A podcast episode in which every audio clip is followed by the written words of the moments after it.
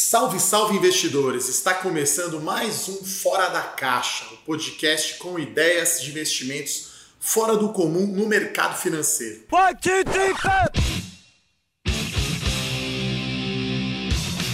Fora da Caixa. Eu sou Eduardo Guimarães, sou o sócio responsável pela área de análise de ações da Levante Ideias de Investimento.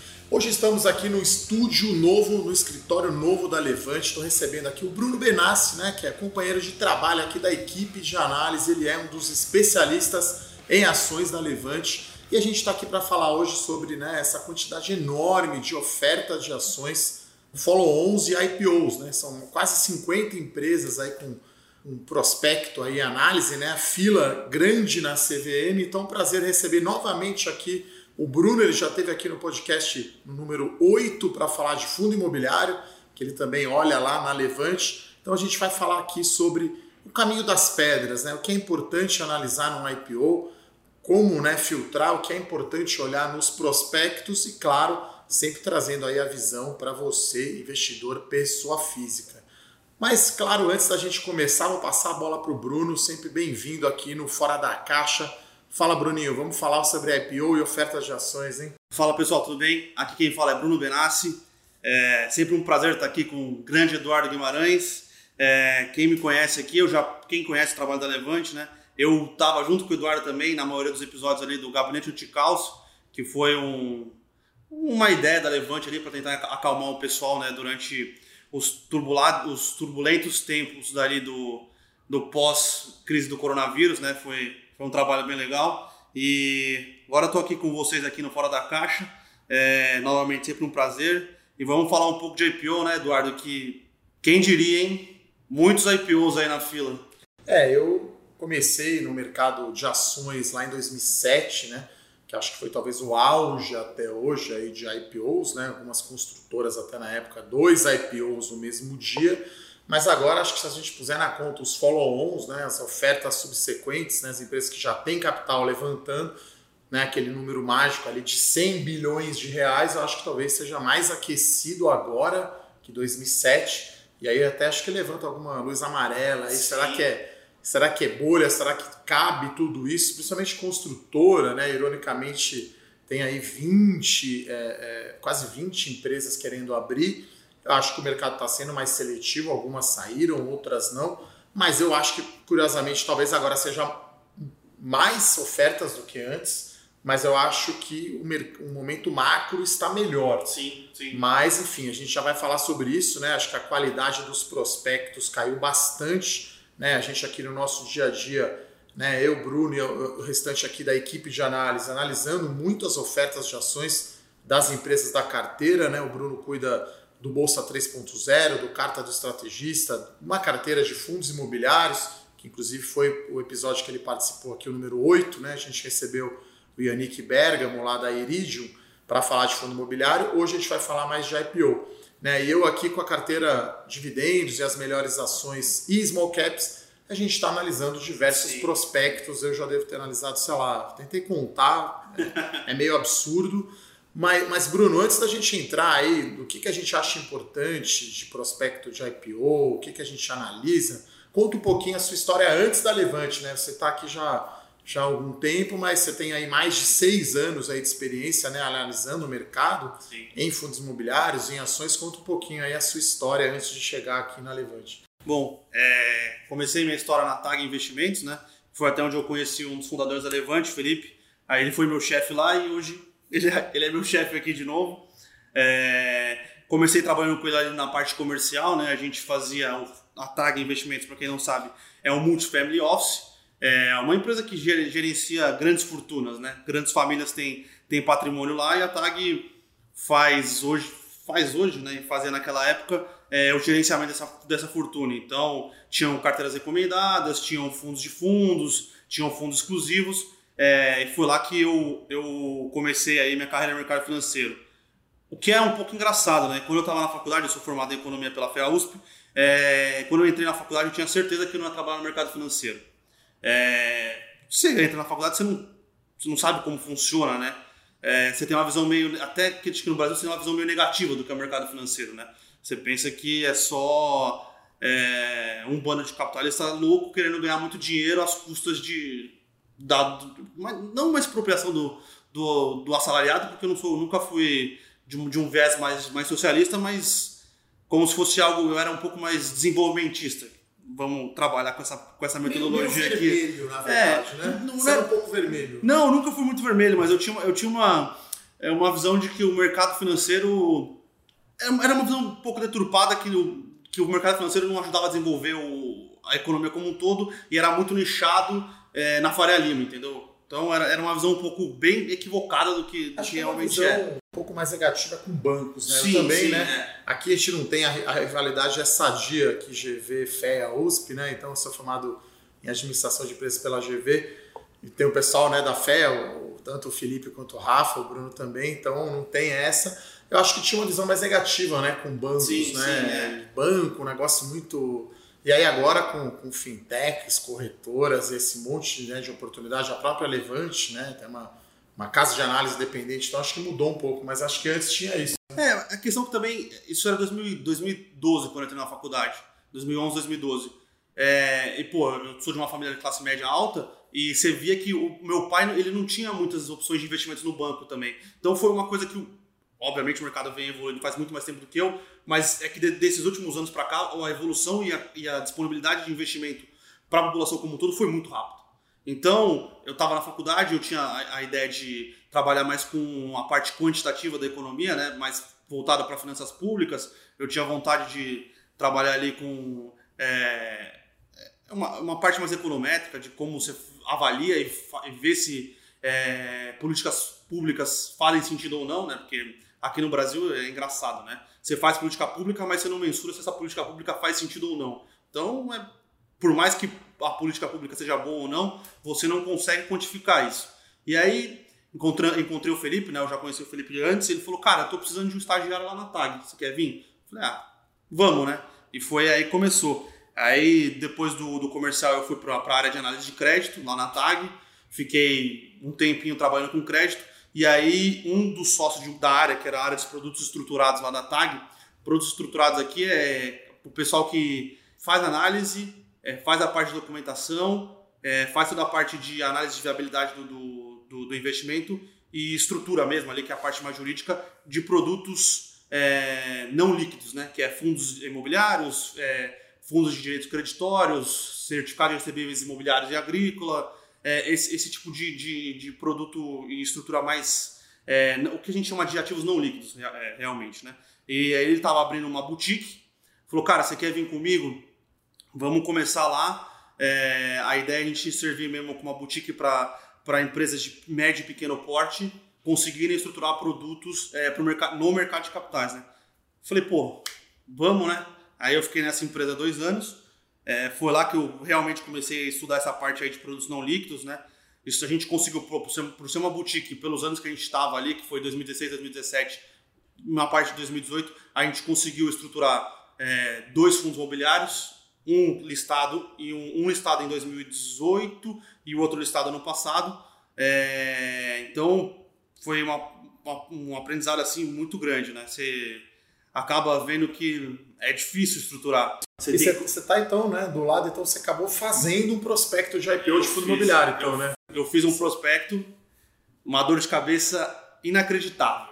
É inacreditável. É conversa com o advogado, é, conversa com as outras partes, conversa com a CVM, é, porque tem a questão que você, muito material você não pode publicar, muita coisa que você quer colocar no prospecto você não pode. Então é um, é um trabalho árduo ali para sair aquelas. Ainda que o pro- prospecto de fundos imobiliários é ok, né? Tem 100, 200, 200 páginas. O de ações aí são Quase mil. Tava olhando agora o da, da Boa Vista, são 700 páginas, 740 páginas de prospecto. Mas ainda assim, é uma dor de cabeça ali, é, é complicado fazer, dá um trabalhinho. É, e aí, e, e o, e o bom né, de você fazer essa parte de prospecto, de estar ali no, no dia a dia da operação, é que você participa do roadshow, você consegue conversar com o investidor institucional- você consegue conversar com a CVM, porque você manda o prospecto, é, a CVM tem uma quantidade de dias úteis para responder se o prospecto está bom ou não. A CVM responde o que precisa mudar, você muda, manda de novo. Então tem todo um, um trâmite burocrático da própria CVM, então você acaba entendendo e, e sabendo o que você precisa analisar ou como você precisa passar a informação para a CVM te atender. Então foi, foi um, um bom processo aí, foi um bom processo de aprendizado ali. E aí depois eu acabei saindo dessa boutique e fui trabalhar numa sincronizadora de crédito. E aí lá era, a gente só fazia basicamente oferta 476, né? Que é, é uma oferta um pouco mais, uma lista, um registro de oferta um pouco mais simples, porque ela é voltada ou para quem, para a empresa, para quem é acionista da empresa, ou para investidor profissional, né? Que é o, o, o sortudo que tem mais de 10 milhões de reais investido no mercado financeiro.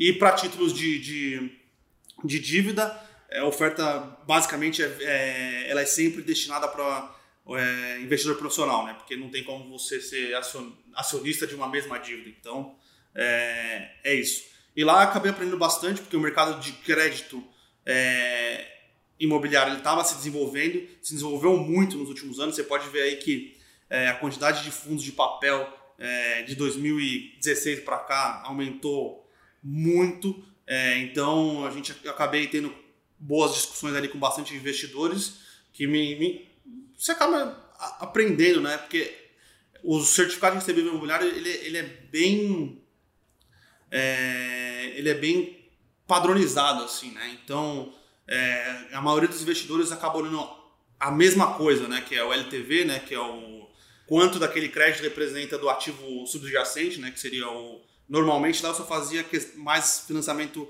residencial, né? Então é quanto do, da parcela daquele financiamento ou do total daquela dívida sobre o, o valor do ativo, né, que é a casa, o loteamento. Então é meio padrão. Então, mas foi, foi, foi bastante positivo. E aí eu acabei chegando na Levante aí em julho do ano passado para ajudar o pessoal aqui de análise. E aqui estou eu agora na oportunidade de estar aqui no, no Fora da Caixa.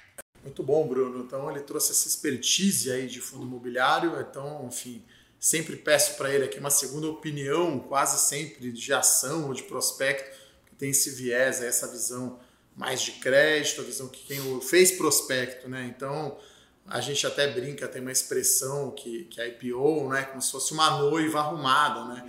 Então, um prospecto de IPO é como se fosse uma noiva arrumada, você vai ver ela maquiada, bem vestida, você não vai ver riscos ou, ou vestido não tão bonito ou sujo. Então, claro, né, os bancos vão mostrar a melhor forma possível à empresa e aí cabe a gente aqui com a nossa experiência né, a Levante sempre prepara aí relatórios né, é, independentes, né, recomendando ou não entrar no IPO, se o negócio é bom ou não, e esse ano está realmente bombando, é, enfim, mesmo com pandemia, roadshow virtual, né, roadshow são apresentações da diretoria da empresa para os clientes institucionais, eu acho até é, que, que essas ofertas são muito restritas para institucional, né? O pessoa Sim. física fica meio de fora da jogada, mas acho que como o investidor pessoa física está dominando a bolsa, acho que agora as corretoras e os bancos estão dando um pedaço talvez um pouquinho maior aí para o pessoal para a pessoa física. É, né? como foi a própria Via Varejo, né? Antes de, antes de fazer o, é, o follow-on deles, a, XP trabalhou bem a base de investidor pessoa física, né? Teve bastante live, é, teve um institucional forte, e aí quando veio o follow-on, é, que eu acho que é cada vez o, o foco maior aí do. É, obviamente, o investidor pessoa física não vai conseguir ter a força do investidor institucional, principalmente no IPO, mas acho que as próprias, os próprios distribuidores dos papéis, né, que são os coordenadores da oferta, e as próprias empresas, eles perceberam que eles precisam dar um, uma atenção mais. É, uma atenção especial ali para o investidor de varejo. Né? A gente viu agora, só um, um spoiler aqui sobre pets, querendo ou não, o, o rateio da Pets foi menor do que outras ofertas que a gente viu ano passado. Então parece que o, o investidor ganhou um pouquinho é, mais de peso, né? Acho, um que, acho que a Vivara, né, foi que a gente fez. Sim. A Vivara e CIA, se não me engano, acho que o rateio foi pouquíssima coisa levou o pessoal física mesmo com o lockup. Então, Sim. a gente vai falar sobre todos esses termos hoje aí mais difíceis, né?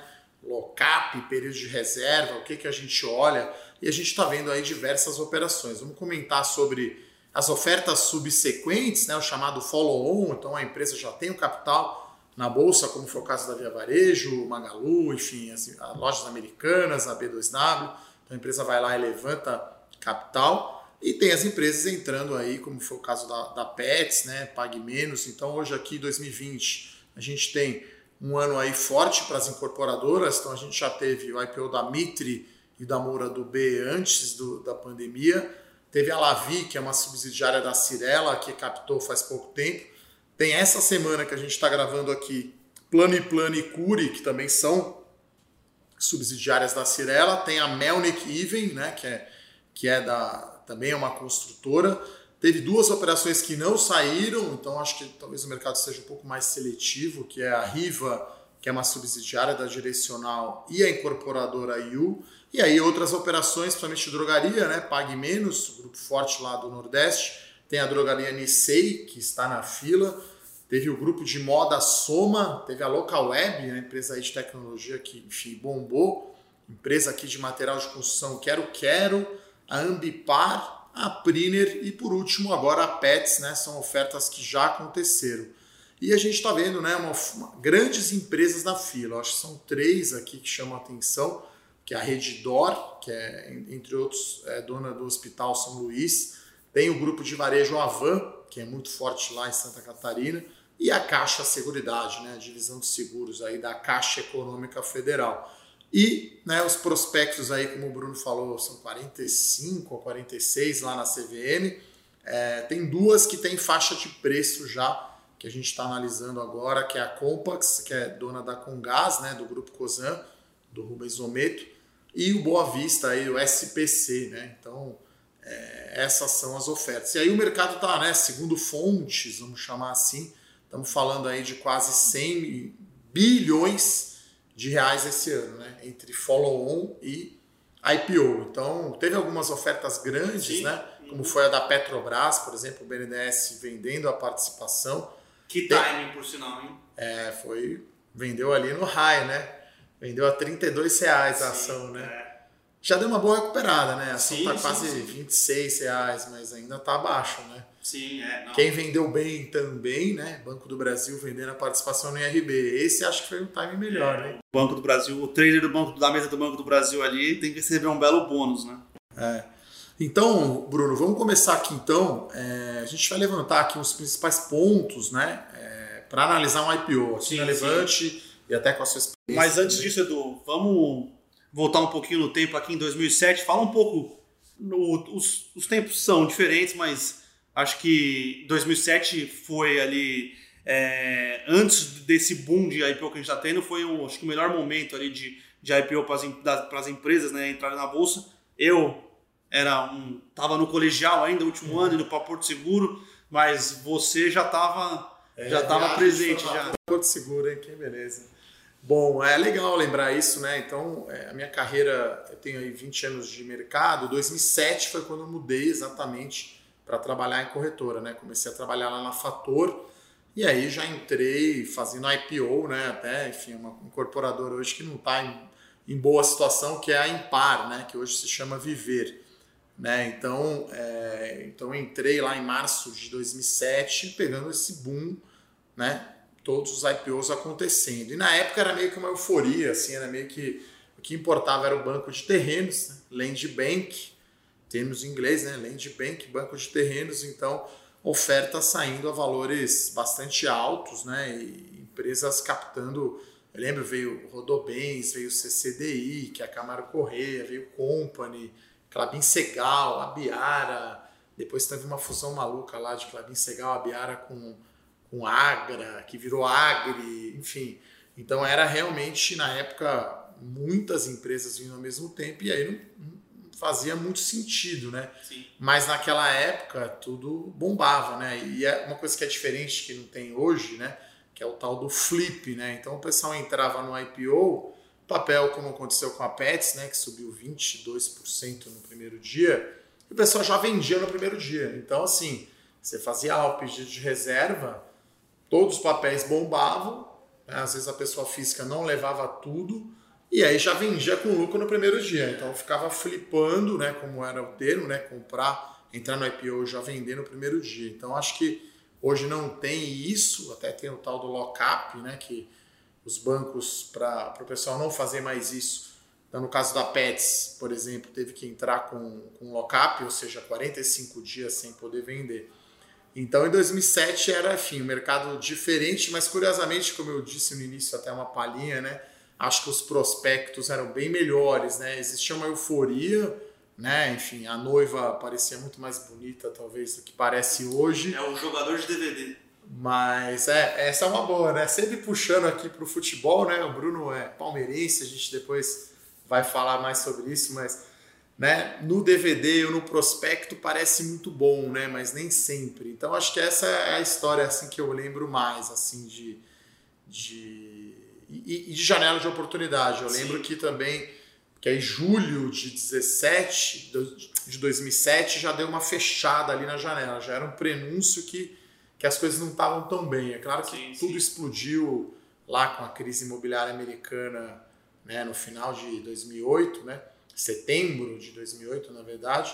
Mas em 2007 eu lembro que a, a oferta de outra empresa que eu fiz o IPO, né, a General Shopping, quase não saiu. Eu lembro que a Alliance, que era do Gávea, né, na época, eles não fizeram oferta. Então eu lembro que o mercado piorou, né, a janela de oportunidade fechou a General Shopping foi baixando o preço e a Aliança falou: não, por esse preço eu não vou. Eles desistiram. Então, mesmo naquela época tinha essas coisas. Então, acho que essas são as, as peculiaridades assim de, de diferenças, né? E sempre tem, a gente vai falar aqui de algumas pegadinhas, né? Quer dizer, cara acha que a gente não vai ler o prospecto, que a gente não sabe. É claro, né? Uma coisa é você não chamar atenção, né? Outra coisa é tentar, de certa forma, esconder Sim. ou não mostrar certas coisas, né? Você deve ter visto também muita coisa nesse, nesse sentido aí, né? Esse bloco, vamos criar aqui um bloco agora do nada, aqui, histórias para contar aí de IPO, Bruno. Conta alguma. É, onde eu vi mais é, problemas, né, é que era um problema mais geral de mercado, tá? Era, era nas, nas ofertas de fundos imobiliários. Tinha muito fundo imobiliário que vinha com oferta e a destinação de recursos era meio a Deus dará, assim, eu vou captar seu dinheiro e aí eu vou, vou ver o que dá pra fazer. Tudo bem que muito provavelmente o cara tinha é, ativos para comprar, é, já tinha mais ou menos mapeado como ia ser, mas né, não estava escrito ali no papel. Então tinha fundo que fazia emissão de cotas e ficava com dinheiro no caixa ali até conseguir alocar e era um tempo.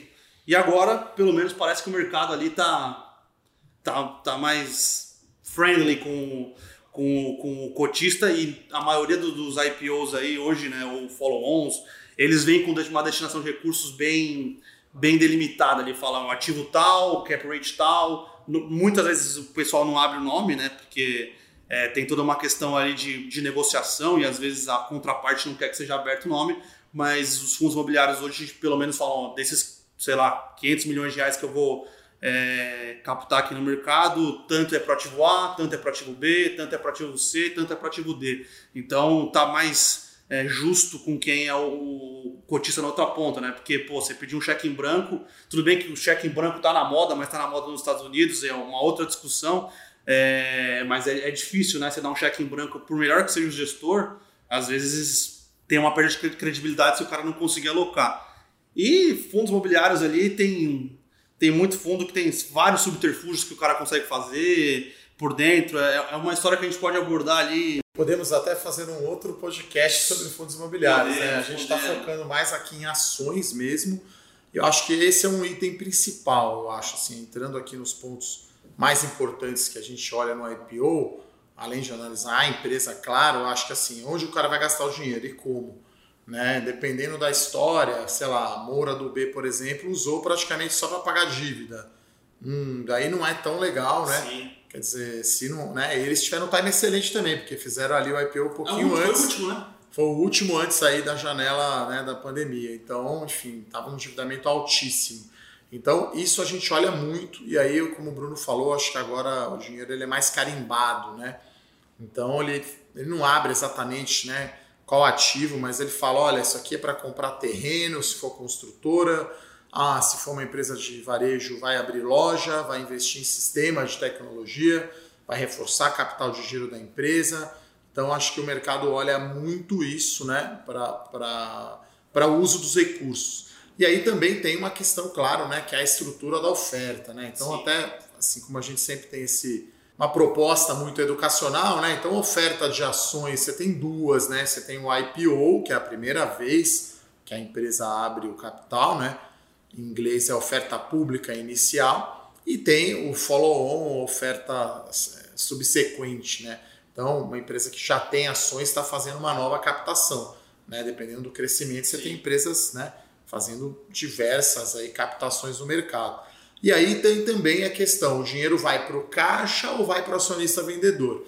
Então, até a gente recebeu muita pergunta sobre PETs, porque assim, a princípio é ruim quando o dinheiro não vai para o caixa da empresa, sim, né? Sim. quando é para o sócio vendedor. Mas acho que há situações e situações, né? Quer dizer, eu já vi, né? Esse ano é recente, né? A oferta da Vamos, né? Porque ele coloca a primária, mas depois fala que tem um dividendo extra, então na verdade o dinheiro vai para o dono, né? Então a gente o, sempre... o, grupo Soma também tinha.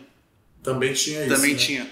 Tinha ali uma, uma primária, né? Uma uma secundária, né? Porque secundária justamente é quando o dinheiro vai para o acionista vendedor. Sim. E primária vai para o caixa da empresa, né? Então, quanto mais primária, melhor, né? A empresa vai reforçar o seu caixa, vai ter mais dinheiro para investir. Existem situações que faz sentido a saída do investidor. É o caso da Pets, acho que é o mais recente, claro, né? Que é, que é o fundo lá, o WP, que entrou, o fundo de private equity, né? Que investe na empresa antes de abrir o capital, antes dela ser grande Sim. e precisa sair, né? Então, né, essa oferta a gente já vai falar depois de Pets, né? Porque que a gente gostou, gosta, né?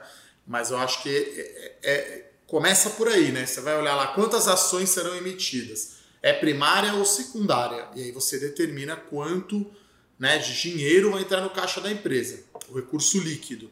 Aí depois a gente vai olhar, claro, o uso dos recursos, para onde vai. Né? Então, acho que essas são as, as informações principais sobre a oferta. Sobre né? a oferta. A condição da oferta. E aí também tem uma questão até prática, né? Que, qual que é a praxe? Né? Geralmente, a empresa... Porque tem muito prospecto que está na CVM, mas que não tem faixa de preço ainda de IPO. Né? Então, né, como, enfim, análise de ações, não dá para cravar um número, né? A gente sempre fala isso aqui na Levante. Você coloca um intervalo de preço, né? Parece ser bem mais razoável. Então, as empresas saem com intervalo de preço. Nem todos os prospectos que estão lá, por exemplo, o da Van já está lá, um prospecto preliminar, mas ainda não tem uhum. as condições da oferta, que são quantidade de ações e faixa de preço. Né? Então, é... e aí tem, claro, uma vez que sai o preço, aí você tem o início da apresentação a investidores, o roadshow, o período de reserva, que isso também acho que é uma mudança do que era antigamente. Agora está muito mais rápido Talvez aí pela questão web, as pessoas não precisam viajar mais para Rio, São Paulo, Nova York, Ásia, Europa, enfim. Sim. Faz tudo via Zoom, via Teams, via, enfim, todos os, os, mecanismos que a gente tem hoje de fazer. Caixa também, né? Mais fácil. Não, os fundos é. hoje estão com bem mais caixa, né? Os fundos estão hoje a gente estava até comentando semana passada, tem fundo de ação hoje com 5, 6 bilhões, né? É, que... Tem muito mais recurso. Né? Naquela época, fundo grande de ação tinha 500 milhões, né? Então acho que hoje está mais curto esse período de reserva. Então está mais ou menos durando uns 15 dias. Sim. Então a apresentação, o período de reserva define o preço. Essa semana mesmo a gente tem aí o preço sendo definido da Plano e Plano e da Cure, né, que são subsidiárias da Cirela. Então essas são as informações principais da oferta. E aí a gente tem, né, sobre a empresa, né? Então, independente aí se tem ou não o preço, a gente já pode fazer uma análise setorial da Avan, por exemplo. Então Sim. vamos olhar lá como que é a empresa, né? Quer dizer, quais são as, as linhas de receita. A gente foca muito nisso aqui, até os nossos relatórios aqui da Levante, né? Que você pode achar o link para baixar, quem é assinante recebe primeiro. Ah, quais são as linhas de receita? Aonde que essa empresa está? O que, que ela faz? Então, acho que assim, é, é uma análise básica mesmo, né? E aí tem ali histórico da emissora, geralmente ali é uma parte que chama formulário de referência, que é uma coisa padrão das empresas, né, Bruno? Então a gente começa, Sim. sei lá, vamos pegar um prospecto novinho aí para analisar, a gente começa por ali. Sumário né, da companhia, o que ela faz, onde ela está, que mercados, é, e os negócios, né? Onde, onde que ela está, quem são as empresas concorrentes, que tipo de serviço que ela faz. Então, acho que essa análise setorial e análise micro ali da empresa é muito importante. É, e o, e o, e o bom dessa parte é, setorial é que se ela tiver num, num se ela tiver num, num, ramo de atuação que tem outras empresas na bolsa, você consegue olhar o ITR das outras empresas. Por exemplo, a Pague Menos. Pague Menos é uma rede de farmácia, né? Então você conseguiu analisar é, toda a parte é, de financials da, da, da própria Pague Menos, né? Que é a parte mais micro, e você conseguiu olhar o macro ali do, do, do setor de atuação que ela, que ela atua, olhando a, a, droga, a Droga Raia e a Panvel. Então, normalmente, setores que tem outros concorrentes, fica até mais fácil para você fazer análise do IPO, né? Porque você sabe como é que funciona o setor, sabe quais são as, as principais linhas de receita, então fica mais, é um comparativo mais fácil, né? Do que pegar uma empresa do zero ali que não tem ou só tem empresa fechada ou não tem nenhum, nenhum concorrente ali. É, só apertando a tecla SAP aqui, né? ITR é informação trimestral, então são as demonstrações financeiras. Essas demonstrações geralmente estão dentro do prospecto Agora tem uma onda das empresas terem o site de RI, esse TR ou, de, ou DFP, demonstração financeira padronizada, ficar fora, mas você vai olhar lá né, o balanço e aqui a gente olha inclusive as notas explicativas, porque tem itens como principalmente endividamento, posição de caixa, você vai querer bater na demonstração financeira, né? Você não vai acreditar talvez tanto no release das empresas. Até contando uma outra história de de, de construtora, né, PDG, que hoje está em recuperação judicial, quer dizer, ele tinha uma dívida lá que chamava obrigações com investidores, eles colocavam em outros passivos, para eles aquilo não era dívida. Né? Então, na hora de medir dívida líquida sobre patrimônio líquido, no release da empresa, esse número não estava. Então, era quase um ha, pegadinha do malandro, né? Quer dizer, só porque o cara acha que não é dívida, não quer dizer que não seja. Né? Então, claro que acho que Hoje acho que isso dificilmente ocorre, né? Mas é importante, então a gente vai começar sempre pelas demonstrações financeiras. Mas o passo o primeiro passo é esse, assim, o negócio da empresa é bom, que setor que ela está, né? Acho que esse foi o que chamou a atenção na Pets, né? Sim, dizer, exatamente. Uma recomendação que a gente deu para entrar, né, na operação. Então, primeiro que é um setor novo aí na, na bolsa, que não, não tinha nenhuma empresa parecida você pode comparar talvez com alguma empresa de varejo, mas Sim. como é muito específico, tem serviços também para animais de estimação, então não tem um, comparável. Então, um setor que cresce, o Brasil tem a terceira maior população do mundo de, de, de, gatos, né, de animais de estimação, né, de cães e gatos. Então, um setor que, poxa, cresce demais, a empresa líder de mercado, concorrente dela deve ser cinco, seis vezes menor. Que é a Cobase, né? Que é a Cobase. É. E o resto do. E o, o mais legal desse mercado, não mais legal não, onde a Pets tem a, a maior é, possibilidade de crescer, que é um mercado muito fragmentado, né? Você pega outros mercados aí no, no, no, mundo, todos os outros mercados têm, têm players, ou pelo menos essa, essa questão de mega lojas, elas têm uma, um percentual sobre a receita desse setor muito maior, né? Aqui no Brasil, a maior parte da receita do, do setor aí de. É, desse setor aí de de gastos com animais aí, ela tá nos, nos micro, nas microlojas, né? Que é o, é o veterinário da esquina, ou é alguma, alguma coisa que você compra no, no próprio Carrefour ou no, no, próprio Extra. E essas mega lojas, elas têm uma, um percentual muito pequeno da, do, do volume de receita que esse setor gera. Então a Pets capitalizada, né? E com, com a capacidade de, de expansão de loja e consolidação que ela tem, a gente acredita que ela pode é, ganhar muita participação de, de mercado e se tornar ainda mais relevante, né? É, então acho que esse é um ponto que é essencial e aí, enfim, é mais difícil, né? Você tem que fazer uma análise setorial da empresa comparativo, que é a capacidade de crescimento da empresa. Porque, curiosamente, né, a gente está vendo basicamente as empresas de crescimento vindo para a Bolsa. Né? Porque se a gente fosse dividir as ações ou as empresas, tem empresas de valor e as de crescimento né, de valor que não precisa investir tanto, que não cresce, mas que gera muito lucro e paga dividendos.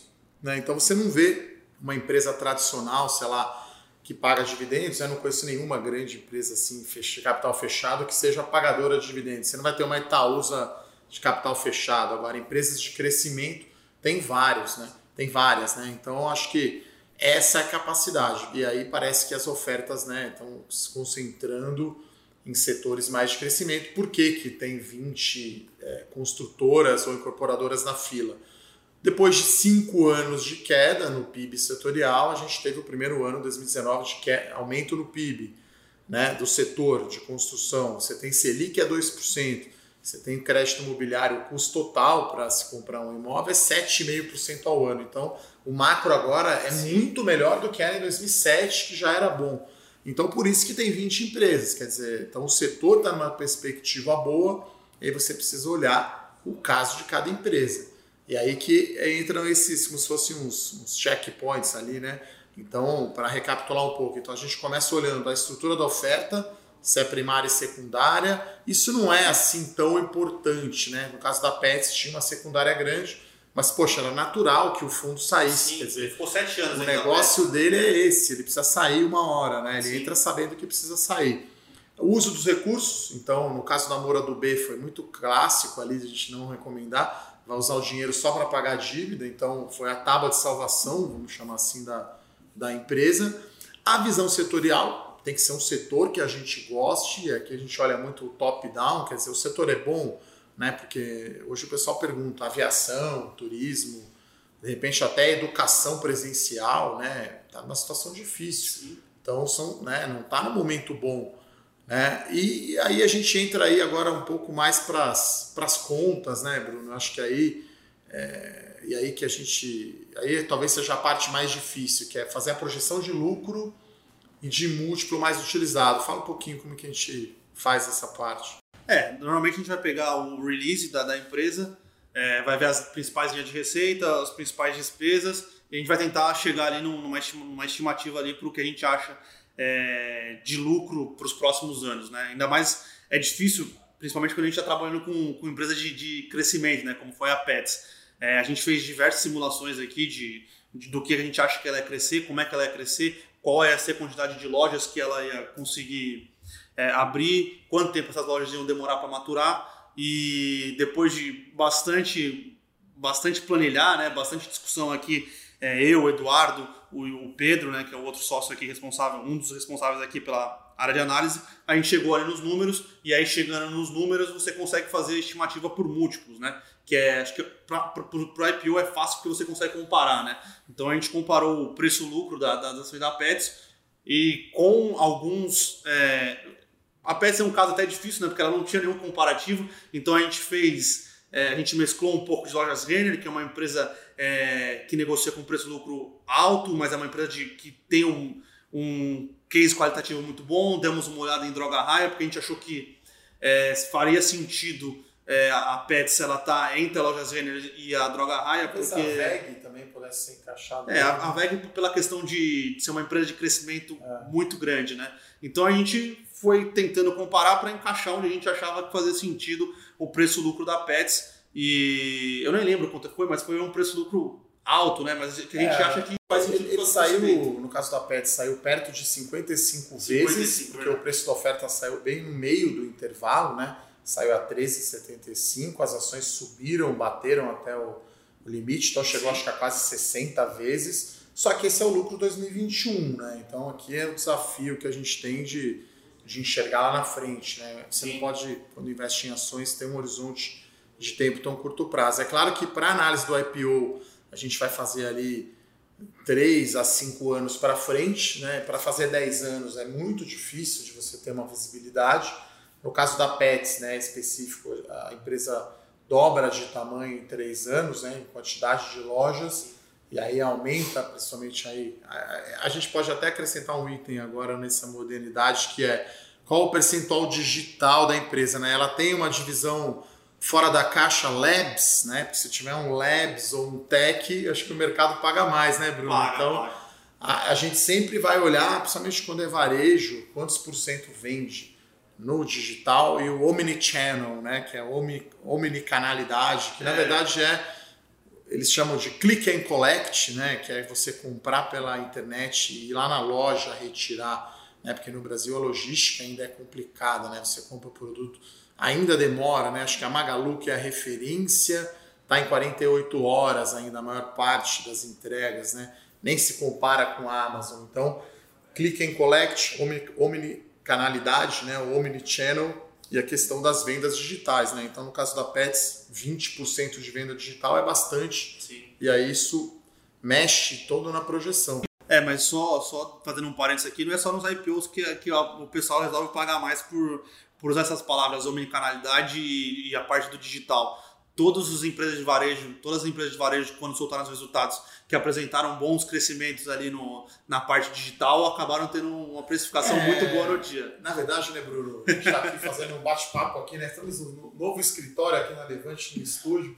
Assim, no Brasil, varejo eletrônico é considerado tech, né? Sim. Então, assim, o Brasil é tão atrasado, eu acho, comparado aos Estados Unidos em algumas coisas, né? Que, que varejo eletrônico é considerado tech, porque aí o cara tem ali um app, né? Você tem alguma coisinha de cashback, né? A B2W agora tem a AMI Digital, até tem uma parceria agora com a BR Distribuidora, então você vai comprar combustível, paga lá com, com o aplicativo, você ganha desconto, tem um cashback. Então, no Brasil, todas essas empresas, não à toa, acho que as cinco maiores altas do ano, Sim. Você tem Magalu, você tem Via Varejo, tem Lojas Americanas, tem B2W e VEG. Acho que essas são é. as. Talvez a B3 esteja aí no meio, É. mas a B3 também é uma empresa. Mas é tudo que é meio tech vai bem, né? Então, enfim, acho que essa dá para talvez acrescentar aí esse item na lista ali dos itens né, do Sim. IPO, né? E algo aí também mais é, qua- qualitativo, né? Também. Claro que você consegue medir no número, mas se a empresa tem uma pegada tech ou não, acho que isso é, não é tão explorado. E eu, eu gosto também de olhar muito a vantagem competitiva. Então, no caso de pets, não tinha uma informação oficial assim de market share, mas ela deve ter algo como 10% do mercado. A Cobase deve ter tipo 2, pouco menos que 2, que é o principal concorrente. Então aí você vê que ela consegue consolidar mesmo, crescer e virar maior. É claro que hum, vai ter outras empresas, talvez a Magalu comece a vender ração aí de para cachorro e para gato pela internet, mas não vai ter o sortimento que tem lá 20 mil SKUs, né, que é, que é a unidade de estoque, né, fora os serviços, quem tem cachorro, quem tem pet, de, de banho, tosa, é, problema de saúde, então é, acho que é uma análise complexa, Sim, né? Você vê que é um manual aqui que a gente, É. até no final, a gente vai fazer um sumário aqui para quem está ouvindo a gente não, não, não se confundir. Né? Claro que a gente prepara o relatório, mas enfim, a gente pode dar aqui o caminho das pedras aí, inclusive falando a seção ali do prospecto que estão essas informações, né? Acho que isso é importante, né, Bruno? É, eu acho que o, que o mais importante aqui é que cada IPO é um IPO, né? Então, é, por mais que a gente dê aqui mais ou menos o que a gente olha, por exemplo, em Pets a gente colocou um, é, um, um item lá especial sobre o relacionamento digital que ela tinha, né? É, coisa que, por exemplo, se a gente for fazer uma consultora, a gente não vai, não, não vai ter nunca, né? Por mais que hoje as construtoras tenham algumas até que tem questão de fazer venda, é, a venda por vídeo ou assinatura dos contratos por vídeo, mas a- o, o digital delas não, não, é, não é core do business, né? Mas é, só para deixar claro que cada IPO a gente analisa de um jeito, a gente conversa de um jeito, é, cada IPO é, é uma análise própria, né? É, tem acho, que, tem acho que as informações padrão, Sim. né? É, então, por exemplo, uma coisa prática, né? Até para vocês que estão ouvindo a gente aqui, na hora de fazer o pedido de reserva, né? Então você tem geralmente um período, né? Que é o período de reserva. E, e o brasileiro, a gente sabe, acaba deixando aí para o último dia. Então, no último dia você pode ainda fazer. Então, geralmente tem um link lá na sua corretora. Você clica, você escolhe, né? é, quanto você quer colocar, né? O valor mínimo é 3 mil reais. Você pode pôr mais, né? Se quiser. E você tem que definir até que preço você vai pagar.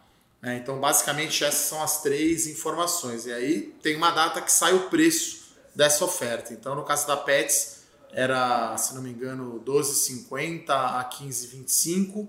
A gente recomendou, não, pode pagar o máximo aí, que é 15,25.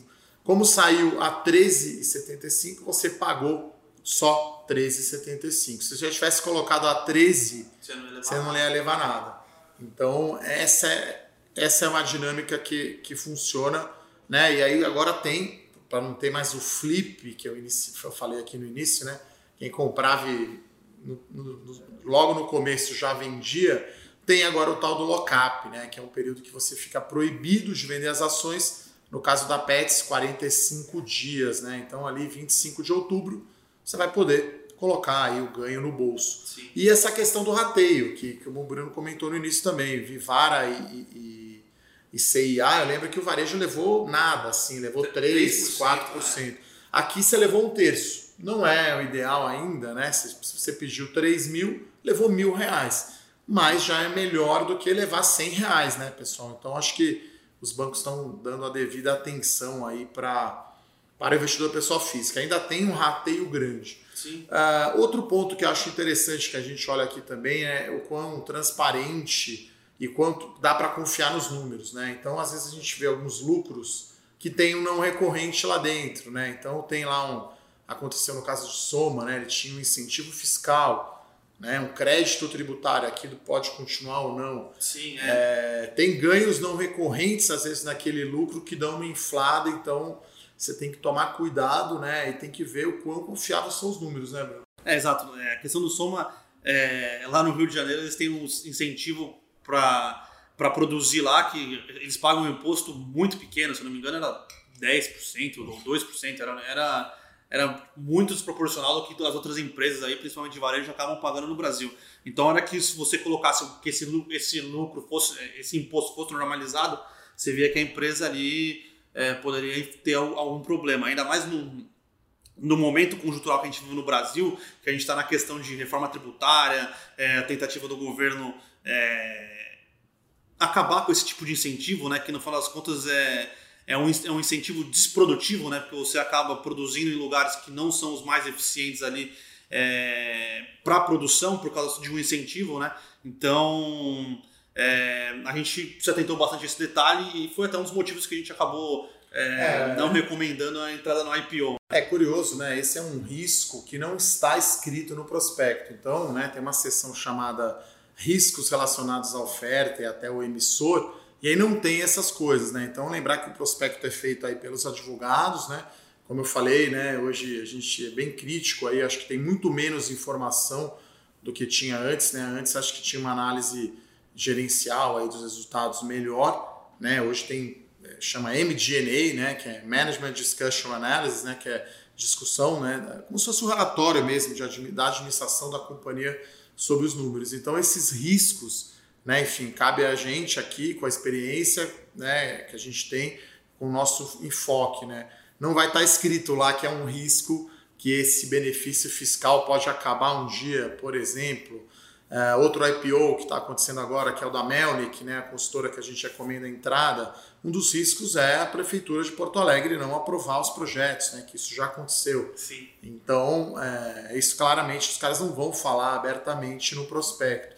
Então, a gente conhece, né, eu conheço bem o setor, a gente acompanha bem, então fica essa menção aí, tomar cuidado, né, olhar os riscos lá né? Primeiro que é difícil ler as 800, 900 páginas aí do prospecto e ainda assim você não vai achar ali os verdadeiros riscos, né, efetivamente. Né? No caso de Pague Menos, ele nunca tinha entregue né, um crescimento de loja nova. E ele está falando, não, agora dessa vez é diferente, né? Que são as frases mais, mais usadas, né? Dessa vez é diferente. Então, ele não tem um histórico de conseguir entregar crescimento de loja. Então, por que, que dessa vez ele vai conseguir? Então, tem que ter um risco aí. E aí, no fim do dia, né, Bruno, tudo entra no múltiplo. Né? Então, no caso de Pague Menos, a gente olhou o múltiplo, o desconto para, para a Raia Drogazil era pequeno e para a Panvel, né, a de médica era outra empresa, estava vindo no mesmo preço. Aí, curiosamente, né, fazer de novo a piada aqui, o Tuduf, né, pague menos porque teve que sair um desconto no preço do IPO para sair, né? Então chegou lá, o cara não, não vai sair a 10,50, vai sair a 8,50 aí deu um desconto, pague menos, prr, e aí, enfim, aí saiu no múltiplo com desconto. Quando Sim. você olhava o preço-lucro da Pague Menos em relação à Panvel, em relação à Dragaraia, que já são empresas listadas, vem com desconto. Acho que isso é natural, né? É. Uma empresa quer vir a mercado, a não ser que ela seja muito maior, né, do que, do que a empresa, ainda não tem esse histórico de comunicação com o mercado, né? Acho que isso por isso que eu acho que é mais delicado até investir em IPO, né? Porque você não tem esse histórico, né? Eu trabalhei já em área de relações com investidores, né? Não tem uma área de RI, o cara constrói um pouquinho antes do IPO, até mesmo depois, né? Para atender, porque aí você vai ter que ver o resultado trimestral, release, teleconferência, apresentação. Bom, pessoal, então para fechar esse bloco, né, aqui o roteiro, então, né, o caminho das pedras aqui para analisar um IPO. Então eu vou fazer um, um resumo aqui dos principais tópicos que a gente abordou até agora. Então a primeira coisa que a gente vai ver é a estrutura da oferta entre primária e secundária, né, quantidade de ações, uso dos recursos, acho que é um item Fundamental. fundamental. Uh, acho que também vê a, a, posição do endividamento da companhia antes, né? porque depois a gente sempre faz a conta tanto da dívida quanto do patrimônio depois que entra esse recurso. Né? E claro que existe uma comissão muito grande né? de, paga os bancos no IPO, então você tem que considerar um recurso líquido dessas comissões. Então, como era a empresa antes, né? em termos de patrimônio líquido endividamento, depois com os recursos, como ela vai ficar. Aí a gente entra na visão setorial, o setor é bom ou não é, como que é a, relação, a dinâmica de concorrência. A gente vê a capacidade aí de crescimento da empresa, aí entra aí mais uma futurologia, vamos dizer assim, no bom sentido, projetar lucro 3, 4, 5 anos para frente, e no fim a gente chega num múltiplo, né? E, claro, uh, riscos Acho que isso é importante, né? Porque a projeção a gente brinca que aceita tudo. Exatamente, a planilha de Excel aceita qualquer coisa. Bom, como sempre, não podemos deixar de fazer o bloco mata-mata, né? Então, o Bruno está aqui, vou colocar ele nessa fogueira, né? Fazendo sempre o disclaimer, né? Que não é uma recomendação, né? Só o que o Bruno pensa aí entre duas empresas, qual que é a preferida dele, né? De repente são duas ações que ele nem tem na carteira, ou as duas que ele tem, né? Até uma certa injustiça perguntar para uma mãe que filho gosta mais. Então, não é recomendação, tá, pessoal? Fazemos sempre esse disclaimer, né? mas é um bloco aqui tradicional mata-mata.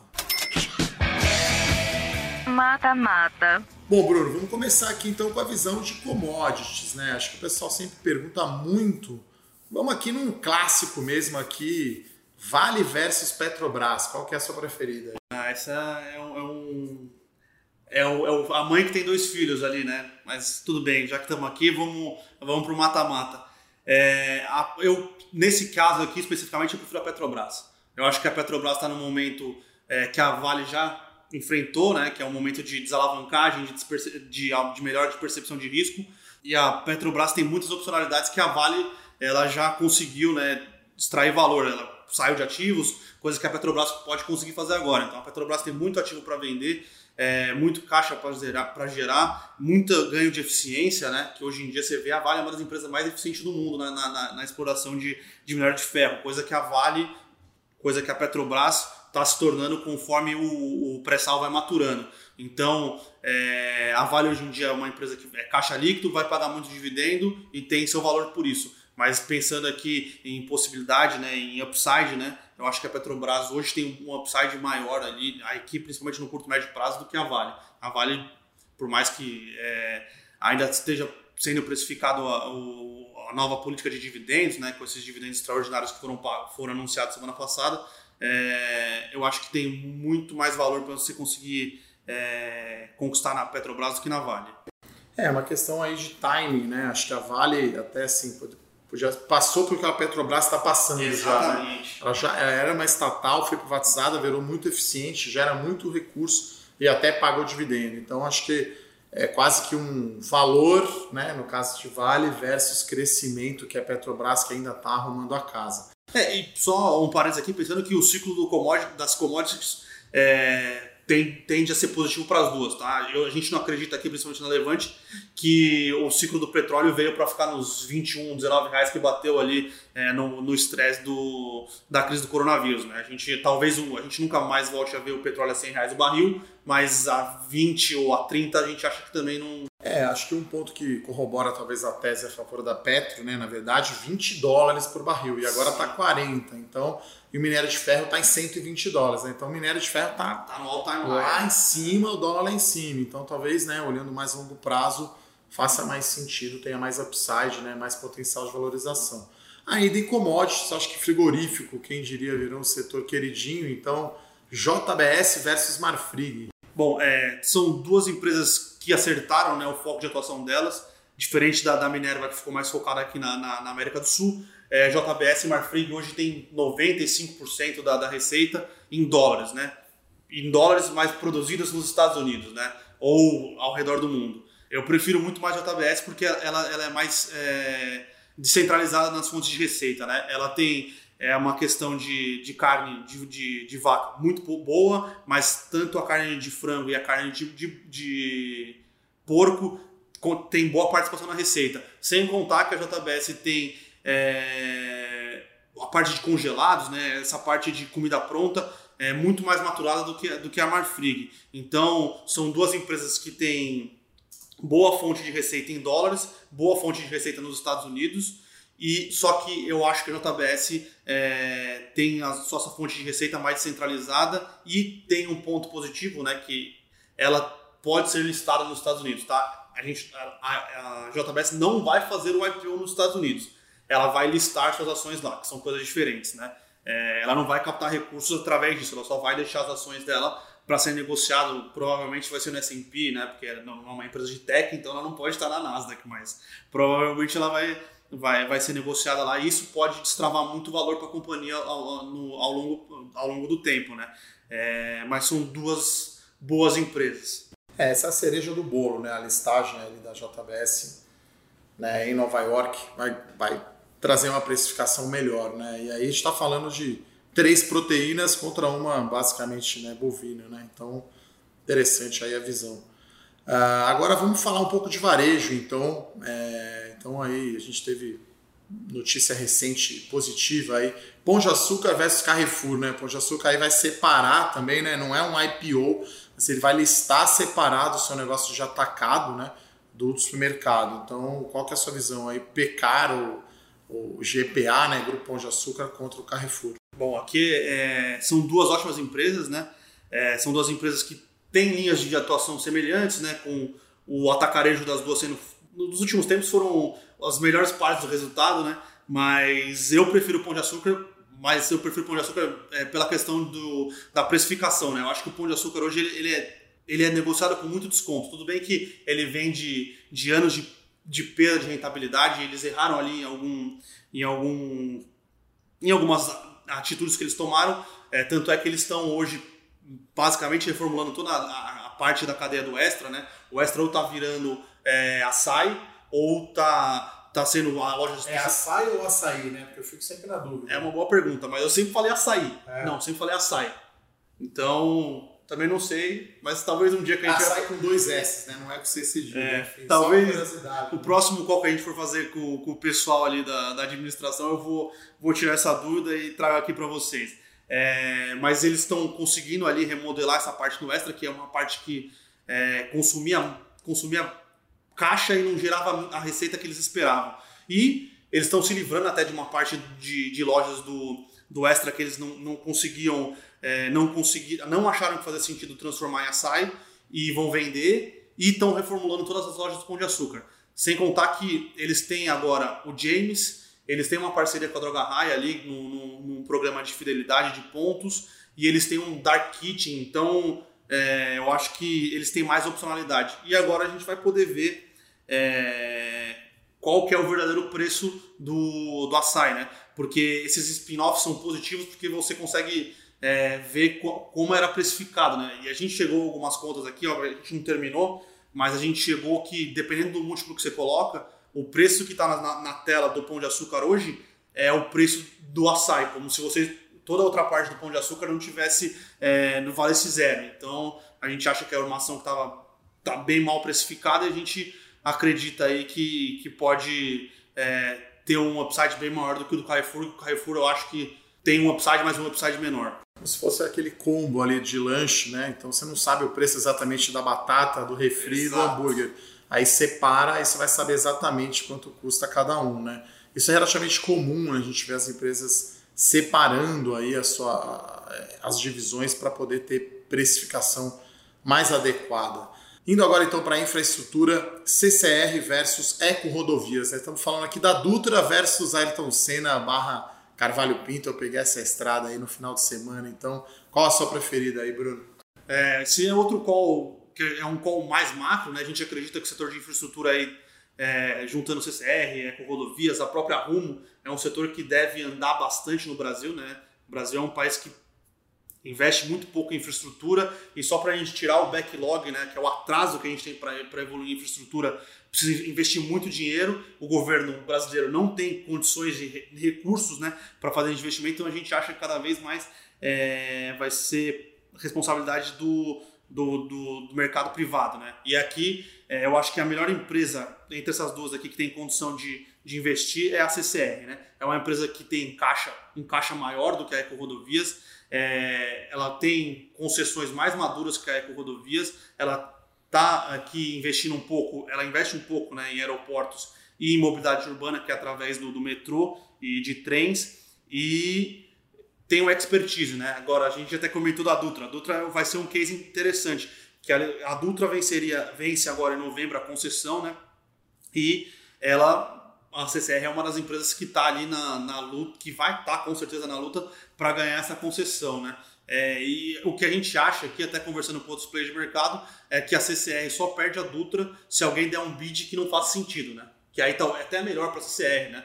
Porque o, o, cara que ganhou a CCR, ela administra a Dutra desde 98 ou 97. É, é das primeiras concessões, é. né, dos anos 90. Né? Então, claramente, se alguém der um, um, fazer uma oferta maior do que da CCR, é que realmente ou o funding dele é muito mais barato, ou ele jogou dinheiro no lixo, né? Porque ninguém melhor para conhecer a, é, a CCR do que a, a Dutra do que a própria CCR. E aqui a gente tem outros dois, dois é, calls que a gente tem, né? Que a CCR ela tem muitas disputas sobre é, revisões tarifárias com o Artesp ou com outros órgãos, que a gente acha que essas disputas vão ser resolvidas aqui no médio e longo prazo. E tem a questão do, do coronavírus, né? Que o coronavírus acabou é, impactando menos a, por incrível que pareça, impactou menos a parte de rodovias, né? Porque a Dutra, muito caminhão, muito veículo pesado, veículo comercial, né? Pesado, acabou trafegando, mas acabou matando a parte de aeroportos e a parte de mobilidade urbana. Então a gente acha aqui que vai ter ou um aumento tarifário ou um, uma diminuição de outorga, outorga, ou ela vai conseguir ter um bônus de outorga que ela vai conseguir dar nas próximas é, licitações, mas é um case que a gente foi comentado até que a CCR pode acabar entrando ali nos leilões de saneamento. Então, é uma empresa muito grande, é uma empresa de infraestrutura que tem capacidade aí de tocar projetos em diversas áreas e é uma empresa que a gente gosta por causa disso. É, acho que está com mais bala na agulha aí a Sim. CCR, até porque está guardando caixa aí para a Dutra, enfim, que é as principais rodovias aí do país ligando o Rio de Janeiro à cidade de São Paulo. E por último aqui, setor de construção civil, aí um verdadeiro clássico aqui, baixa renda versus média e alta renda, dois papéis agora do índice, né? Ezetec, que entrou no Ibovespa agora, versus MRV. É, esse daqui é, é, difícil, né? A gente é difícil escolher, na verdade, né? São duas ótimas empresas, é, mas aqui é um call da casa, né? A gente prefere estar na, na, na média alta renda, né? É, ainda mais agora com a Selic em níveis muito baixos, você vê que é, eu vou usar uma palavra em inglês aqui, mas depois a gente tenta traduzir o affordability, né? Que é a capacidade de pagamento do, do mutuário, né, do, do comprador de imóveis, está muito baixa. Né? É, então, a gente acha que a média alta renda, não só por causa da questão do, da, da, da, parcela tá baixa, mas pela questão de muita gente está trocando de imóvel em São Paulo. É, é um absurdo aqui a gente vê muita gente, muito prédio subindo, muito lançamento, por incrível que pareça, né? É, a gente acha que uma empresa tão bem tocada quanto a Zetec vai continuar aí é, nadando de braçada, entre aspas, aqui, é, e apresentando ótimos, é, ótimo retorno. Né? Não que a MRV seja ruim, a MRV é uma posição que a gente considera mais defensiva, né, por estar na, é, na baixa renda, ela meio que tem o, os financiamentos contratados pelo governo, entre aspas, né? É, então a gente acha que a MRV é positivo, mas a gente acredita que a Zetec é uma empresa melhor. É, acho que traduzindo aí a affordability é o tamanho da parcela do financiamento em relação ao salário, né? Então, se baixa a taxa, né? Hoje a gente está falando aí do financiamento imobiliário 7,5% ao ano custa só. Então o valor da parcela para o mesmo preço de imóvel cai muito e aí traz muito mais gente que é elegível, talvez seria Sim, a tradução é, melhor aí, elegível a tomar um financiamento imobiliário para comprar. Nunca foi tão barato, né? 7,5% all-in, com todos os custos envolvidos. Então eu é muito barato. O Itaú todo é mais barato, porque é, eu acho que é, é recente, é poupança né? mais 3,40, é, alguma coisa assim. Então o all-in vai sair uns 6,5, então barato. é muito barato. Então, assim, né? A gente não é de comemorar gol antes, né? Mas nunca vi tão bom assim para o setor de construção civil. Poupança captando, juros baixos, então é... E Selic 2% e PIB ano que vem, né? Enfim, recuperando, né? E eu acho também tem um call aí particular meu, né? Que acho que o brasileiro já gostava de imóveis desde o confisco do Collor lá. Pode perguntar aí quem está ouvindo para os seus pais, tios aí, quem é mais velho, pavor aí que tinha de confisco do governo. Até hoje eu recebo pergunta, vai, você acha que vai confiscar tal? O pessoal tem esse medo e aí o imóvel fica muito atrativo, né? Então eu falei justamente sobre isso. Então acho que com isso a gente encerra aqui o nosso bloco mata-mata. Vamos agora talvez falar um pouquinho de futebol e ver o que, é que o Bruno faz aí no bloco Vida Fora do Condado. Vida Fora do Condado. Bom, já sabemos que o Bruno é palmeirense fanático de ir no jogo, assim, no dia que teve essa semana aí, Palmeiras e Corinthians, ele falou, Guimarães, vou ter que ir embora mais cedo hoje, tem um jogo. Deu a hora do jogo lá, acho que era um jogo 7 e meia, 7 e pouco. Então, Bruno, palmeirense fanático, aí o que, que você faz aí quando não está aqui na equipe, aqui trabalhando na Levante? Bom, antes da quarentena eu costumava ir no estádio com muita frequência, né? É... Teve até uma, um dia, eu estava na, na Fortsec ainda, na semifinal da Libertadores, Palmeiras e Boca Juniors. O jogo acho que era às nove, acho que nove e meia, né? Que é o jogo, era o jogo da, da quarta-feira, o jogo da Globo. É, virei pro meu chefe também, tinha comprado ingresso já há muito tempo. Virei pro meu chefe 5 horas falei, ó, falta 4 horas pro jogo, mas. Não consigo nem não pensar. consigo, mais. não consigo mais pensar. Então vou ter que sair, fui pro estádio. Então, como o Eduardo Guimarães falou, eu sou doente pelo Palmeiras, né, fanático? É um, é um problema, é doente. Nesse caso, ainda bem que ganhou, né? Então no dia seguinte, né? Enfim, eu sou São Paulino, né? Então o Corinthians perdendo, a gente fica feliz os dois, né? Enfim, mas clubismos à parte, que bom que ganhou, porque no outro dia ele tava de bom humor aí, trabalhando normalmente, né? É, então tem, tem esse problema que o Eduardo falou, assim, realmente quando o Palmeiras perde esses jogos grandes assim, contra o Corinthians, é, eu fico meio. Eu, outro dia eu acordo meio. como se estivesse dormindo de calça jeans, é, é um Molhado. problema, calça jeans molhada. Mas tirando é, o Palmeiras, eu gosto bastante de ler. É, E gosto, você joga, jogava beisebol? Conta essa história aí. Isso é bem fora da caixa mesmo, hein? eu joguei beisebol dos meus 9 anos até meus 25, 26 talvez. O homem É. que mudou o jogo, Moneyball. Moneyball. Quem quiser, ótimo, ótimo livro. O livro é muito bom. E mais um filme também, que o Brad Pitt é, é um dos melhores filmes aí de, que envolvem esportes aí, acho que dos últimos tempos. Então, É, o livro é do Michael Lewis, né? Que é um escritor aí conhecido, que escreveu o Big Short, né? A Grande Aposta. isso. E Então aí é, conta a história de uma, de uma abordagem diferente aí do beisebol. Conta aí, Bruno, essa história do beisebol aí, cara. Bom. Porque você gosta de futebol e jogava beisebol, meio doido. porque eu sempre fui ruim de futebol, entendeu? Então eu tive que expandir meus horizontes. É, mas brincadeiras à parte, eu morava num, morava num condomínio de prédio e aí um, é, até eu tava olhando pela janela e tinha um amigo meu jogando beisebol com o pai dele, né? O pai dele é japonês, ele japonês. É, daí eu desci, fui, comecei a brincar lá com eles. Daí ele falou, virou pra minha mãe e falou: Pô, você não quer que eu leve seu filho pra jogar beisebol? É, minha mãe não sabia que ela tava se metendo, né? Falou: Tudo bem, pode ir. E aí comecei com meus 9 anos jogando. É, é engraçado, né? Porque quando eu comecei com 9 anos, só tinha eu de brasileiro no time. O resto, obviamente, todo mundo era brasileiro, tá? Mas todos descendentes de japoneses e eu o único ali é, não, não descendente. E depois, conforme eu fui, fui é, ficando mais velho, aí eu percebi que tinha mais, é, mais pessoas ali, mais é, descendentes, não descendentes japoneses, jogando. E, cara, foi- acho que foi a coisa que moldou minha vida, né? Porque, pô, era muita disciplina. O japonês é é um povo muito disciplinado. Eu tenho até um problema hoje, eu tenho até um problema com disciplina. Se eu não tivesse jogado beisebol, eu nem imagino o que seria de mim. Talvez eu estivesse até preso, coitado. Mas foi importante para minha vida. É, fiz muitas amizades, viajei duas, três vezes aí para representar a sele- seleção brasileira. É, fez eu gostar muito de outros esportes em geral. Então, é, foi complicado. Só minha mãe que não sabia a feira que eu estava se metendo, porque os campos de beisebol são, são grandes, né? Então aqui em São Paulo você não conseguia. Os, os campos que você jogar, você não, não tem espaço aqui em São Paulo, né? Se para campo de futebol é difícil, imagine para campo de beisebol. Então minha mãe tinha que acordar sábado e domingo às 7 horas da manhã, 6 horas da manhã, para me levar para treinar em Bugaçu, Itapecerica da Serra, às vezes até para Ibiúna. Então, minha mãe. Você ainda joga mesmo? Não, não, parei, parei. Não, não, com 30 anos trabalhando em análise, não dá, porque os jogos continuam sendo de final de semana às 6, 7 horas da manhã, e aí é... não tem condições. Mas foi legal demais. E hoje, depois que você sai daqui da Levante, o que, que você faz para relaxar? Além de um filme, uma série, um livro, o que, que você aí dá um, dá um relax aí? Porque ah. realmente o nosso dia a dia é bem corrido aqui. Começa bem cedo, Morning Call, notícia durante o dia todo. A gente está aqui gravando o pregão aberto, né? Estamos olhando a Bloomberg ali. Acho que não saiu nada, mas não. pode até sair e a gente tem que correr ali e analisar, né? É, o que, que você faz para dar uma relaxada? Primeiro, eu, normalmente eu vou, volto andando para casa ali, uns 45 minutos, para dar uma escutar uma música ou escutar um podcast para dar uma relaxada. É, mas normalmente vejo alguma série. Agora com a pandemia tá mais difícil, mas antes da pandemia, pô, a gente sempre saía aqui com o pessoal, com o próprio Eduardo, a gente ia é, no, no, bar, tomar uma cerveja, o happy hour. Happy hour é muito necessário. Né?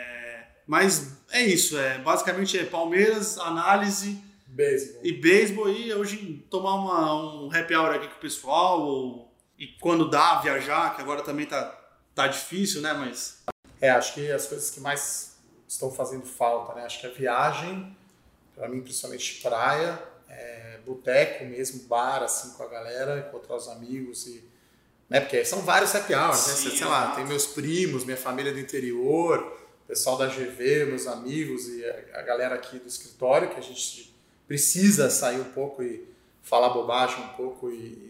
Não que a gente já não falha, né? Mas é, mais, né? Mais, né? Um momento mais. É fora do institucional, né? Aí é fora da caixa levado a algumas é. potências. Um, como diria o meu antigo associate, um mol de bobagens, né? Um mol uma medida de química. Aí é quase nerd isso, né? É, mas acho que a coisa que faz mais falta aqui na, na, na quarentena é não, não poder ir no estádio. É, né? Pô, não poder no estádio é. Bom, no meu caso não está fazendo nenhuma falta. O meu time, eu brinco que se eu shortear São Paulo todo ano, eu vou ganhar muito dinheiro. Então, SPFC 3, só fazer short, não ganha nada há 10 anos, eu vou ganhar sempre dinheiro. Infelizmente, tem sido, né, como assim como as, as ações de futebol é cíclico, né? Quem sabe o São Paulo não volta a ganhar títulos, mas está bem improvável, eu diria. Não, né? vai, vai. Vai voltar. Palmeiras um dos Palmeiras já caiu duas vezes para a segunda divisão, Exato. São Paulo nenhuma. Então, um dos motivos enfim. que eu, eu sou considerado aqui o mais pessimista da, da, da, da análise, né? É um dos motivos dessa, desse pessimismo. Pessimista bem humorado. Desse motivo desse pessimismo aqui é porque eu sou palmeirense. Os grandes títulos do Palmeiras tirando nos últimos anos aqui, eu tinha 10, 12 anos. Então, eu chegava. Você, você não, eu chegava na faculdade, eu não podia zoar ninguém, entendeu? Eu sempre era zoado, porque eu torcia pro Palmeiras, estava na segunda divisão. Então, Acho que esse, esse moldou meu caráter, os tempos de, de penura do, do palestra. É, grande palestra, como diria Valor. Brincadeiras à parte, a gente encerra aqui o bloco Vida Fora do Condado, que a gente dá uma relaxada aqui, brinca um pouco mais. E agora a gente chega no final, né? Como sempre, apesar aqui de ser um papo mais informal, né? Converso com o Bruno aqui todos os dias aqui na equipe de análise, né? Reunião de pauta, de morning call e de carteira. Vamos chegar aqui agora no call fora da caixa. Qual é o call fora da caixa aí, Bruno, que você trouxe pra gente? Bom, vamos lá. Call fora da caixa.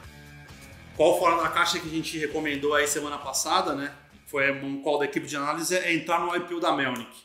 É, é uma construtora forte no Rio Grande do Sul e todo, todo, mundo, todo mundo sabe né, que o o Rio Grande do Sul é bairrista, né? Então entrar lá, conseguir comprar terrenos é muito difícil. É, a Melnick tem grandes parcerias lá, né? Ou conhece a maioria do, dos terrenistas da, da, cidade, então ela tem acesso aos melhores terrenos. É, ela tem uma capacidade, capacidade de execução muito forte. É, ela tem um desenvolvimento, né? Que, que, a gente acha às vezes que é tudo comoditizado, né? Comoditizado é, apartamento, mas não é, né? O, o design, a infraestrutura, é, essa parte é muito importante e ela consegue entregar bons produtos que são bem aceitos lá no, lá no Rio Grande do Sul. Inclusive, ela entregou o Hotel do Grêmio esses dias aí, que a gente viu que foi negociado a, a um, metro, a um é, reais por metro quadrado gigantesco, né? Não dá para acreditar, é. mas, mas foi, foi bem grande. E ela vem, ela vem, ela vem buscar recursos aqui para continuar comprando terrenos, né? Então a gente gostou, acha interessante. É, importante também que ela está fora aqui do, do eixo de São Paulo, que é onde a maioria das incorporadoras que estão vindo para IPO ou que fizeram follow-on é, ou que estão aqui na Bolsa são de São Paulo, que a gente acha que é um mercado bom, mas é um mercado que está começando, começando não, mas que pode virar predatório, né? porque tá todas as grandes incorporadoras estão capitalizadas e talvez pode acontecer alguma canibalização dos terrenos. Então a gente acha que é uma empresa líder de, de, de mercado no Rio Grande do Sul, capitalizada, é, com boa capacidade de execução, com produtos bem aceitos. Então a gente gostou bastante do que viu, a gente conversou com, com a diretoria da, da empresa é, e esse acho que é o um call mais fora da caixa aí do, dos IPOs, né? Que a gente viu bastante IPO de construtora, inclusive a gente viu dois que não saíram. Né? E recomendamos não entrar, né? Recomendamos não entrar. Da Riva, que é uma subsidiária da Direcional e da incorporadora IU, né? Então recomendamos ficar de fora. É, não também, saíram. Vimos a Lavi também tendo que abaixar é. o preço. É, essa eu acho que por ser, por ser uma de alta média renda fora da, da cidade de São Paulo, eu acho que ela tem tudo que mais capitalizada aí, ela conseguir entregar bons resultados que, que ela já vem entregando aí como, como fechado. O Eduardo conhece é, a Melnick melhor do que eu, né? A gente, a Melnick hoje é uma subsidiária da Iven, né? A Iven era uma recomendação aberta da, da, da Levante, então ficou até mais fácil para a gente analisar, né? A gente é, já meio que acompanhava os resultados da Melnick, como ela estando dentro da Iven, é, mas o call de ser uma empresa de alta e média renda fora do, do do, de São Paulo, acho que é, é, o principal ponto aí que a gente ficou bastante é, animado com, com, com o case do IPO. Né? É, acho que para acrescentar, é, ela é muito mais líder, né? ela tem entre 20% a 25% de participação de mercado na região metropolitana de Porto Alegre. Então ela tem também um, a gente chama isso de projeto multiuso, então não é somente um residencial, às vezes tem loft, tem comercial, tem o hotel do Grêmio, né, que o, que o Bruno comentou. Então ela tem uma pegada meio multiplã um pouco. E aí, como o Bruno falou, o gaúcho, né, no bom e no mau sentido, um pouco bairrista, você não consegue entrar lá para competir né, com a Iven. A única empresa de capital aberto que está lá é a Cirela. Né? Aqui em São Paulo está todo mundo. Né? Então você está indo num call é, é, diferente, né, que não é tão óbvio. Então essa é a ideia, inclusive né, inicial desse podcast aí fora da caixa, né? A gente trazer ideias aí diferentes, né? E ser até um pouco contrário, né? Porque o contrário ele sempre ouve que está errado Sim. todo o tempo. E aí você precisa se convencer, né? E ter um pouco de disciplina de não, não, qual o contrário é isso mesmo. Você tem que comprar às vezes quando está no som dos canhões e não dos violinos. É claro que a Mero que eu não acho que seja tão contrário assim, eu acho que é só uma questão realmente mais fora da caixa por ser Porto Alegre e não ser São Paulo, né? Porque São Paulo claramente é o motor aí do Brasil, de PIB, de recuperação econômica, principalmente o segmento imobiliário. Então, esse é o call, então, aí, né, o IPO da Melnick, você pode achar aí, enfim, link para baixar o relatório, no meu canal do YouTube tem também o vídeo, no próprio canal da Levante. Então, acho que é isso, né, Bruno? Papo bom passa rápido aí, sim, sim. né? Dessa vez fizemos aí um podcast só eu e você. E é isso, cara. Agradecer a participação aí, o bate-papo, né? O nosso dia a dia aqui, parando um pouco para gravar, para ficar conversando aqui. Não é só o call, não é só a conta, um pouquinho diferente, né? Sim, Tem alguma mensagem final aí para quem está ouvindo a gente até o final aqui do podcast? A gente falou muito de IPO, falou do mata-mata, falou aí da sua vida pessoal. Que mensagem final você deixa aí para os nossos ouvintes? Queria dizer que é importante aqui vocês estarem atentos a IPOs, mas como eu e o Eduardo falamos, a IPO é um, é um processo de fazer uma análise da empresa muito mais difícil, né? Porque a empresa, tirando alguns casos assim, que a empresa é subsidiária de alguma empresa, então você já conhece mais ou menos como é que funciona, né? É, mas é um processo mais difícil, então sempre que você quiser entrar no IPO é, é importante você buscar é, fazer um estudo, né? Primeiro fazer um estudo, depois procurar é, é, a opinião de, de analistas ou opinião da sua corretora, mas é sempre importante, não só para o IPO, tá? Mas para o IPO mais. Sempre estudar antes de entrar no IPO. Não, não, entra no IPO ali porque seu vizinho falou que vai entrar, ou só porque você conhece a Pets, você vai entrar no IPO da Pets. São, tudo, é, é, é importante você conhecer a, a, empresa que você vai entrar, né? O, é, é, é um passo que ajuda você na hora de, de, de, ana, de analisar a empresa, mas é, é importante você ter um estudo parrudo porque é mais difícil e você sempre aí buscar é, dar uma olhada ali em opiniões de terceiros ali, porque como a gente estava falando aqui, por exemplo, o Soma, se você não soubesse exatamente ali, não tivesse a ideia do, desse, desse incentivo fiscal que ela tem, é, você poderia fazer uma análise que no final das contas já está errada, então a experiência do Eduardo e a, a, a equipe da Levante consegue achar esse, essas miudezas ali que, que são fundamentais ali na hora de você fazer a análise do IPO. Então a mensagem é essa, a IPO é interessante, mas é muito mais difícil e você tem que estudar muito mais para tomar uma decisão ou não. É, resumindo, acho que é, é ponderar risco e retorno. Né? A gente calcula lá o múltiplo, o preço, o retorno, mas tem um risco ali.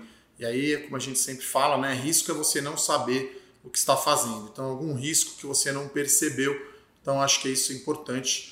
Então é isso, agradecer então a presença do Bruno, agradecer aqui. Se você gostou né, desse podcast aqui sobre IPOs, compartilhe aí com seus amigos. Né, esse é o conteúdo gratuito aí que a gente traz aqui em todas as plataformas, né, principalmente o Spotify. Obrigado, Bruno. Obrigado, pessoal. Até a próxima. Valeu, pessoal. Tchau, tchau. Fora da caixa.